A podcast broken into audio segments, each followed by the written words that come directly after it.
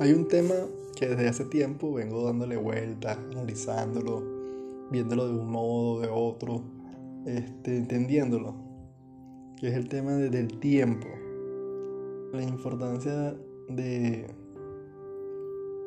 de lo que es realmente el tiempo, es decir, la importancia de administrar el tiempo como, como debe ser, pero más allá de todo eso es entender que el tiempo es lo único que no se recupera. O sea, no hay forma ni manera de recuperarlo. Si hay forma de mejorar, optimizar y llevarte hasta el último nivel en el tiempo que, que esté transcurriendo. Pero eso me, me ha hecho reflexionar muchísimo porque, bueno, durante toda mi vida, creo que prácticamente todo el mundo, ha tenido muchísimo tiempo que ha literalmente tirado a la basura. Y no digo porque por estar haciendo cosas que no son. Digo porque literalmente nos ponemos a matar el tiempo. Ayer estaba hablando justamente con un amigo cuando trabajábamos en, un teatro. El, el trabajo era genial, claramente para estudiantes universitarios, unos horarios que se adaptaban un poco al, al, ritmo de estudio, un pago que, bueno, que era bueno para el momento, se, se, ganaba obviamente por horas y caíamos en cuenta que cuando estábamos en ese sitio, literalmente podíamos pasar 6 hasta 8 horas en un día sin hacer nada.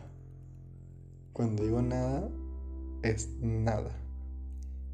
Sentados en un sofá hablando. Pero, o sea, nada. Incluso, seis horas sentados en una silla sin hacer nada porque esa era una de las funciones. Dar información a gente que no iba a buscar información. Pero bueno, eran políticas de eso y cada quien elige cómo administrar su tiempo. Y yo le decía, justamente, si el Arnoldo de hoy viera gente o viera ese, esa acción laboral, ya que obviamente no. Porque literalmente es agarrar algo que es tan, valioso. Y, y, creo en lo personal que no, no todos estamos a veces conscientes de eso. Hay una frase que, que he escuchado muchísimo que dice, ay, voy a hacer esto para matar el tiempo.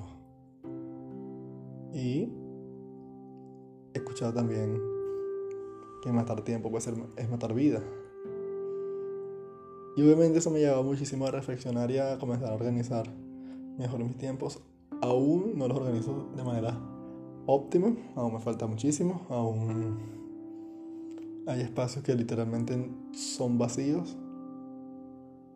Pero no, no vacíos porque, ay, quiero que sean vacíos, simplemente porque no quiero hacer nada y no lo hago ya.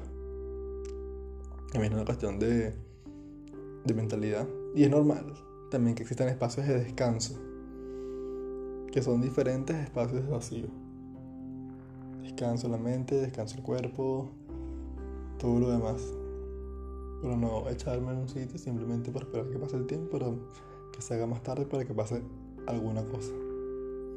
Eso es lo que no, lo que no comparto. Entonces, en, en, este proceso lo que he vivido es la oportunidad de por lo menos manejar mejor agenda, manejar mejor espacios, ser muy puntual en, en las cosas. Yo creo que esa es una de las fallas que tenemos, o por lo menos considero que tenemos los latinos, o si no conozco toda Latinoamérica, por lo menos colombianos y venezolanos, que somos muy impuntuales en, en muchas cosas, en muchísimas cosas. Eso obviamente eh, genera quiebre o fastidio. Pero bueno.